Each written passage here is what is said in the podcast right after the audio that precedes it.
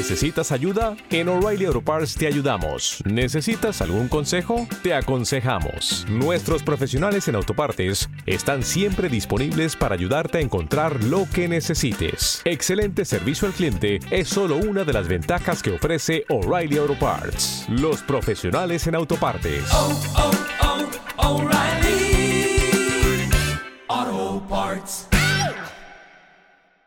Bienvenida, bienvenido a Ojalá lo hubiera sabido antes. Un espacio donde se unen tres mentes brillantes, Alex Rovira, Antoni Bolinches y Francesc Miralles, para compartir las reflexiones, los conocimientos y las experiencias que los han llevado a descubrir una vida más plena y significativa. Y si este podcast te llega en este momento, buena suerte o mala suerte, quién sabe si el mejor lugar del mundo es aquí mismo, donde transitamos los caminos de la superación a través de la acción y la reflexión.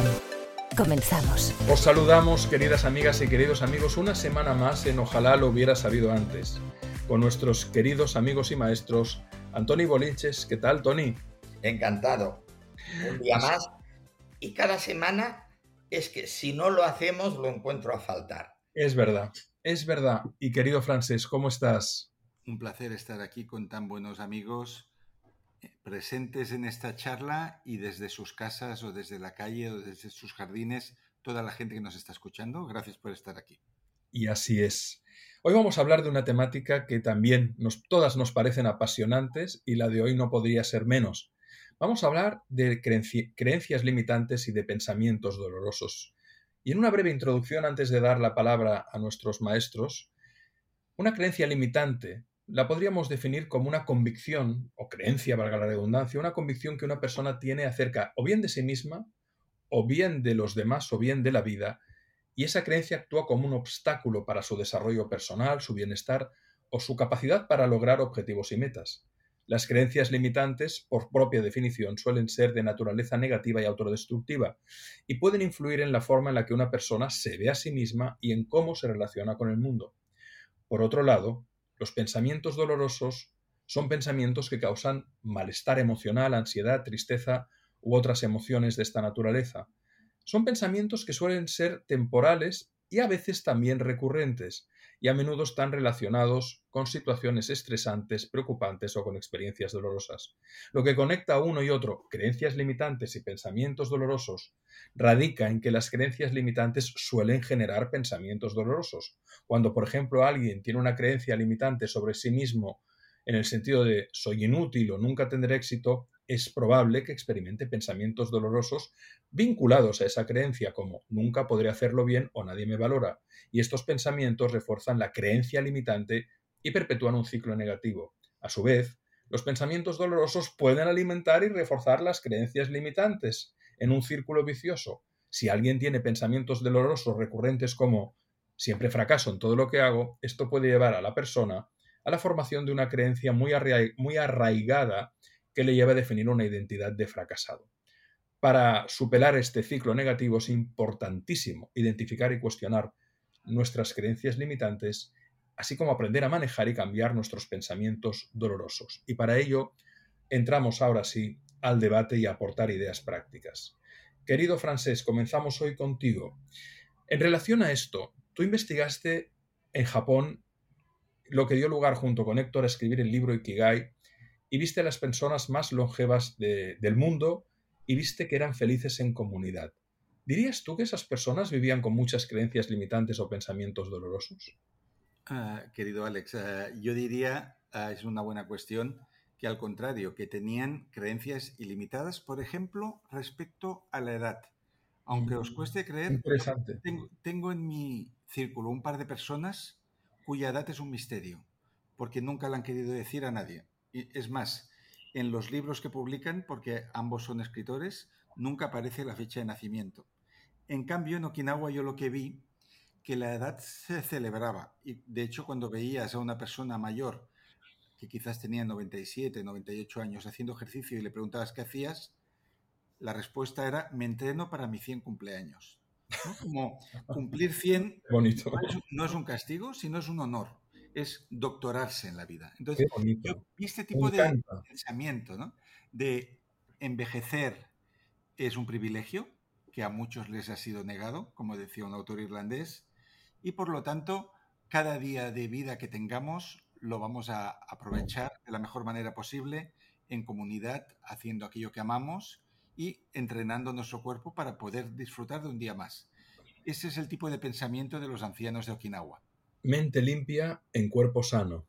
Men sana, incorpore sano. Querido Tony, tú como terapeuta reconocido, maestro de maestros, psicoterapeutas, te habrás encontrado con muchos pensamientos dolorosos creados Sí. por creencias limitantes, ¿no? Sí, Eh, ese es un gran tema, pero eh, hacer una pequeña reflexión sobre eh, la- el comentario que hacía Francés, que tiene que ver con un tema que nosotros trabajaremos aquí, que ha surgido varias veces, que es la aceptación superadora.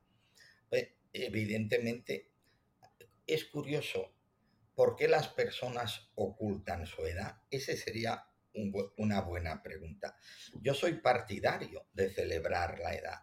O sea, a- a- yo tengo 76 años y estoy contento de seguir trabajando. Y mi idea es jubilarme a los 80, pero según como esté, a los 80 igual me vuelvo a contratar a mí mismo. Por tanto, ya lo veremos mientras el cuerpo aguante porque hay realización personal.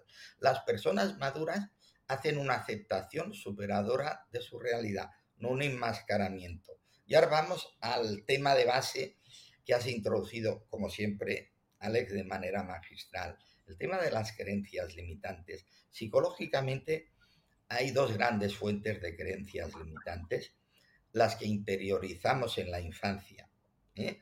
con el no sirves, no puedes, acabarás mal. Esos, ma- esos mandatos tan limitantes y tan destructivos, ¿verdad? Son profecías autocumplidoras negativas. La Mm. mayoría de los padres, hemos comentado en un programa anterior, ¿no? Los sentimientos de culpa retrospectivos que tenemos muchos padres y muchas madres, porque nos dimos cuenta que lo podíamos haber hecho mejor, pero claro, nos damos cuenta de que lo podíamos hecho mejor cuando ya somos mejores. Por tanto, evidentemente, uno lo hace lo mejor que puede en función de cómo es, cómo está y cuál es su circunstancia personal. Y la mayoría de padres e- esas creencias limitantes las instalan en sus hijos con buena intención. Con buena intención. Absolutamente, absolutamente. Si sigues así, acabarás mal. No le dicen, no lo dicen para que sigan así, Claro. sino para que dejen de hacerlo. Refranes como más vale Sí. pájaro en mano que ciento volando, es decir, no te arriesgues, quédate con poco y, y, ah, bueno, pues eso, eh, date por satisfecho, ¿no? Cuando le dicen Confórmate. no sirves, lo dicen no para que porque no sirve, sino para que no se defraude. Cuando le dicen no, no puedes, es para que no sufran eh, el fracaso o la frustración. Por tanto, la intención de las consignas limitantes, de- es cierto que hay otras que son por envidia, pero esas nunca son del círculo familiar.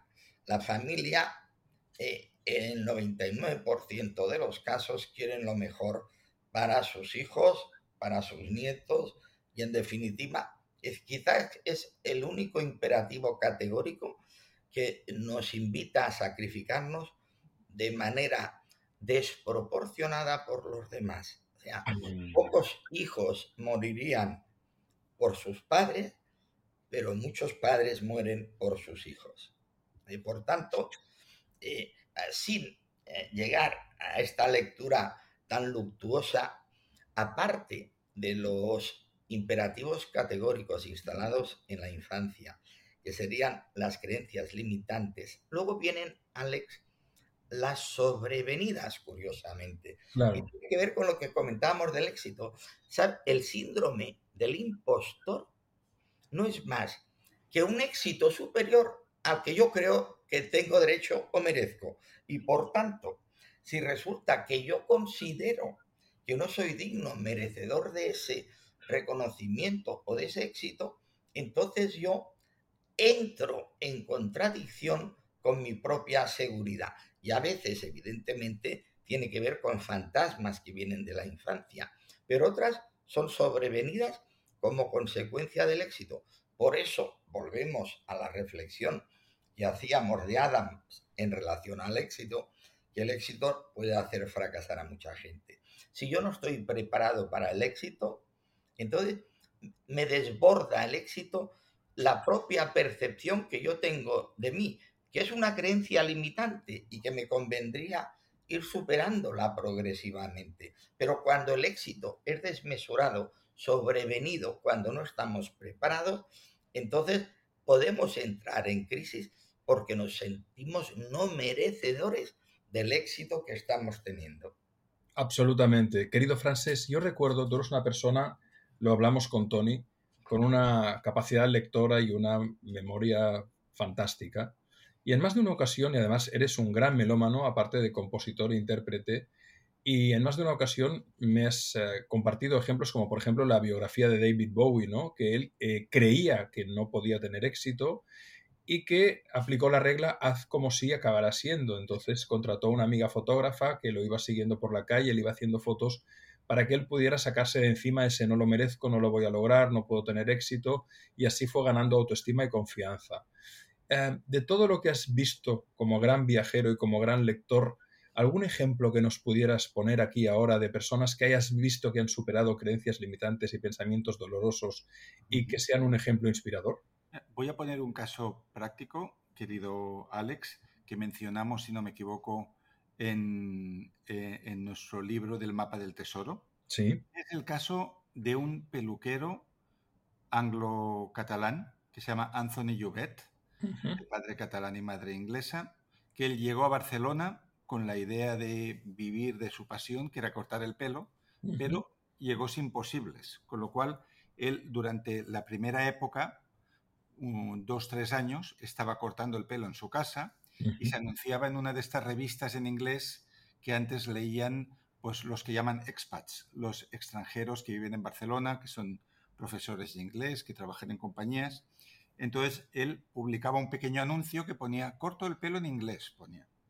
Igual quería decir que te podías ir a su casa, cortaba el pelo, hablaba en tu idioma o los que eran de aquí pues podían practicarlo.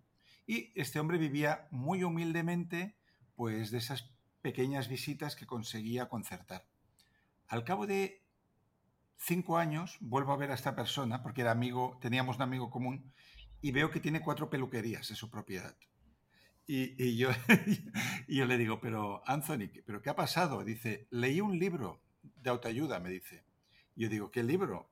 Uh, El hombre más rico de Babilonia, me dice. ¿Y es un clásico? Sí, y, y, me dice, apliqué lo que allí ponía o parte de lo que allí ponía, lo llevé a la práctica, empecé con una peluquería, al cabo de un año esta peluquería iba tan bien que pude alquilar la que estaba delante, contraté más gente y ahora tengo 20 personas que trabajan para mí.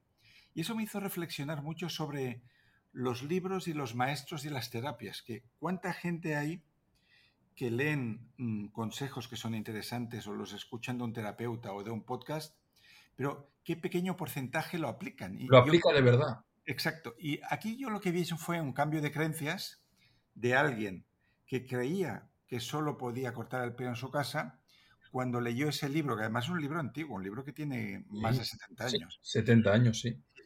Uh, pensó, quizás puedo abarcar más. Ahí cambia la creencia, se amplifica el objetivo, se lleva a la práctica lo que has aprendido, en este caso en un libro, y ves que eso funciona. Y yo diría que eso es extraordinario porque normalmente, y ese puede ser un tema de debate, yo diría que la mente tiene mucha plasticidad en la infancia o en la adolescencia, pero pocos hemos visto a una persona de 50 años cambiar.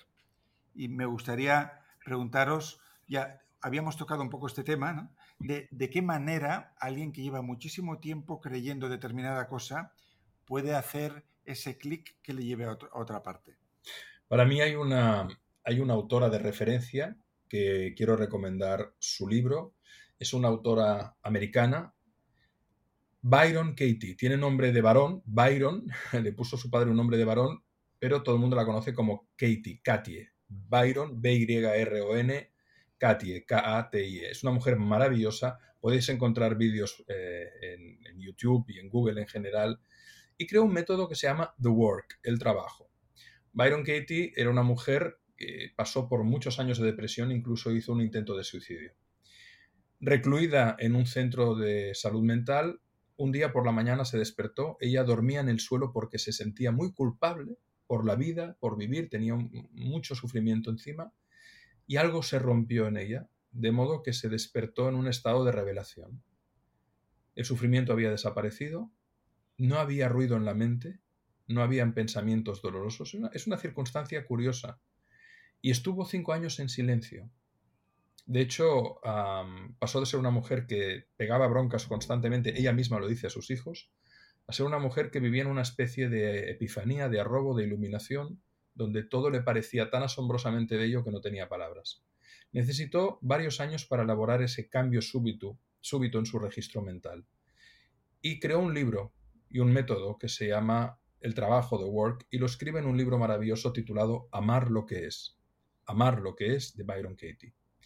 Ella aplica una metodología fascinante con cuatro preguntas y una técnica de inversión. Por ejemplo, una persona dice, soy un mal padre. Primera pregunta, ¿es eso cierto?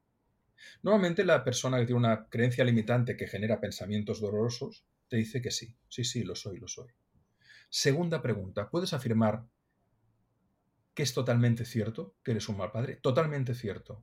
Cuando ya se añade el totalmente cierto, la persona empieza a encontrar supuestos en los que la totalidad de la afirmación se cae. Hombre, totalmente, no sé si lo puedo afirmar. A veces he hecho cosas bien. Muy bien, ponme ejemplos o evidencias que muestren que no eres un mal padre. Quiero a mis hijos, hago todo lo que puedo, los veo, empieza a encontrar argumentos. Pero la, quizás la pregunta más importante viene a continuación y es la siguiente, la tercera y la cuarta. ¿Qué sientes cuando crees en ese pensamiento? Porque ella dice, no creas todo lo que piensas, no te creas todo lo que tu mente te arroja, porque tú no eres la mente. La mente es un condicionamiento, tú eres la presencia que observa el pensamiento. ¿Qué sientes cuando te dices a ti mismo soy un mal padre? Entonces, normalmente ahí vemos por qué se llaman pensamientos dolorosos, ¿no? Porque la persona dirá, me siento traidor, me siento mezquino, me siento miserable, me siento que no he estado a la altura. Hay un machaque tremendo. Y la cuarta pregunta es maravillosa. ¿Quién serías tú si vivieras libre de esa idea? Ahí las personas se emocionan, se emocionan mucho, porque se dan cuenta que es una idea que las está torturando en forma de creencia limitante que genera muchos pensamientos dolorosos que alimentan la creencia limitante. ¿Quién serías tú si vivieras libre de esa idea? Y entonces Después de esta pregunta que provoca mucha emoción y la persona dice, uff, yo viviría en paz, estaría tranquilo, no me torturaría, no me machacaría, les dice, muy bien, vamos a darle la vuelta a la afirmación. Se le puede dar la vuelta o la inversión de muchas maneras. Soy un buen padre. Soy un buen padre. Ponme ejemplos de ello. Y la persona tiene que buscar ejemplos. Y a partir de aquí se produce un ejercicio de saneamiento mental por el cual uno se da cuenta. Y el otro día me lo decía la madre de una persona muy querida para mí, que ha estado muchos años con depresión, y me decía, para mí la depresión a partir de creencias limitantes y de pensamientos que me hacían sufrir, me di cuenta que era como un ataque de tos o un ataque de estornudo. Yo no soy la tos, pero tengo tos. Yo no soy los estornudos, pero me vienen, igual que me vienen los pensamientos que me tienen torturada durante toda la vida. En este sentido, y en la línea de la pregunta que nos hacía nuestro querido francés, querido Tony, en tu observación terapéutica, ¿esto es así? Ah, eh, sacas un tema interesantísimo, ¿no? La de la rentabilidad psicológica de las creencias limitantes. Exacto, exacto. Eh, tener una creencia limitante, las, lo sufro, pero ese sufrimiento... Me aporta algo. Sí, me evita un sufrimiento mayor. Por ejemplo, si yo creo que no sirvo para hacer tal cosa, no la hago. Y me quedo con la fantasía de que no me ha atrevido, pero podía. Pero claro, si tú pruebas y fracasas, por eso uno de los grandes temas eh, que es, abordaremos, y lo voy a proponer, la alternativa entre fracaso y frustración como gran rector de la vida. Eh, si no fracasamos, no aprendemos. Y por eso, enlazando esta reflexión de la rentabilidad psicológica de la creencia limitante, que nos permite no afrontar una determinada realidad. Nosotros tres, ¿eh? que somos escritores, aunque evidentemente con distinto éxito, inversamente proporcional a la edad que tenemos, ¿eh? resulta que siempre comentamos la calidad de algunas obras que no han visto la luz y conocemos un determinado amigo, un determinado profesional, que no se ha atrevido a llevar su libro a la editorial por miedo al no. Y que eran brillantes. Claro, si no te arriesgas al no, nunca tendrás un sí. Y ahí enlazo con la reflexión que hacía Francés interesantísima de por qué determinadas personas, y esta es la respuesta psicosociológica francés, a partir de determinada edad empiezan a hacer cosas que no se habían atrevido a hacer. Muy sencillo, porque la creencia limitante se la están cuestionando por la vía que comenta Alex. Yo me hago un diálogo interior. O sea, mi niño tiene unos miedos y unas necesidades. Mi padre me dice que tengo unos límites y unas capacidades. Y mi adulto ha de empezar a preguntarle al niño, ya de preguntar al padre, ya tomar referentes del mundo externo. Y por eso, en la mitad de la vida, si hemos aprendido un poco de la vida, una de las cosas que hemos aprendido es que a lo mejor algunas de las creencias limitantes o algo que no nos atrevimos a hacer, a lo mejor con buen criterio, porque en aquel momento teníamos la capacidad, pero no teníamos la seguridad o no tuvimos la oportunidad, lo hacemos a partir de cierta edad. Hay un, vídeo divulgativo eh, en el que hablo de la década prodigiosa. Esa década es entre los 40 y 50 años. Estamos en la mitad de nuestra vida. Y previamente, porque estamos en la mitad de nuestra vida, la equiparo a un partido de fútbol. ¿Y qué hace un equipo de fútbol en el descanso? Si está perdiendo, revisa la estrategia cambia de táctica y cambia jugadores. Y el equipo que va ganando sigue igual. Por tanto, los grandes cambios llegan a la mediana edad precisamente en aquel que se siente perdedor, que cree que ha de cambiar de táctica, que cree que no lo ha hecho bien, que sabe un nuevo método, que ha encontrado un nuevo camino, ha encontrado una nueva alusión, un nuevo apoyo, una nueva compañía, otra persona que confía en sí mismo. ¿eh? Eh, vosotros repetís con frecuencia, ¿no? Que nosotros somos el resultado de, de, las cinco personas con las que más nos relacionamos. Pues aquí tenemos en estos podcasts un ejemplo clarísimo. O sea, los famosos y conocidos sois Alex y Frances. Yo soy un viejo anciano decrépito que simplemente... Eso es una falsa creencia, Tony. Me voy a mirar, este postcard me lo voy a mirar. Míratelo, porque hay un señor que se llama Tony Bolinches que dice cosas muy interesantes. Este postcard me lo voy a mirar. Bromas aparte, decía Freud que en bromas se puede decir todo, incluso la verdad. Y lo que digo eh, es verdad. O sea, vosotros tenéis una proyección que yo no tengo, pero eh, la amistad que tengo con vosotros me ha abierto como decías muy bien, Alex, una ventana de oportunidades que agradezco y aprovecho y procuro estar a la altura de la confianza que vosotros tenéis en mi participación. No solo estás a la altura, sino que eres nuestro maestro y para, para los dos eres un referente de vida y de ética total. En este sentido, querido Tony, querido Francés, en la escuela humanista, a la cual pertenecemos los tres, y Francés eh, conduce y guía el club de la lectura, aparte de acompañarme en la creación de los contenidos de algunos programas del Club de la Transformación y de otros con enorme éxito. Tony, tú conduces tu programa de terapia vital y tengo que decir que los alumnos y alumnos eh, os, adoran.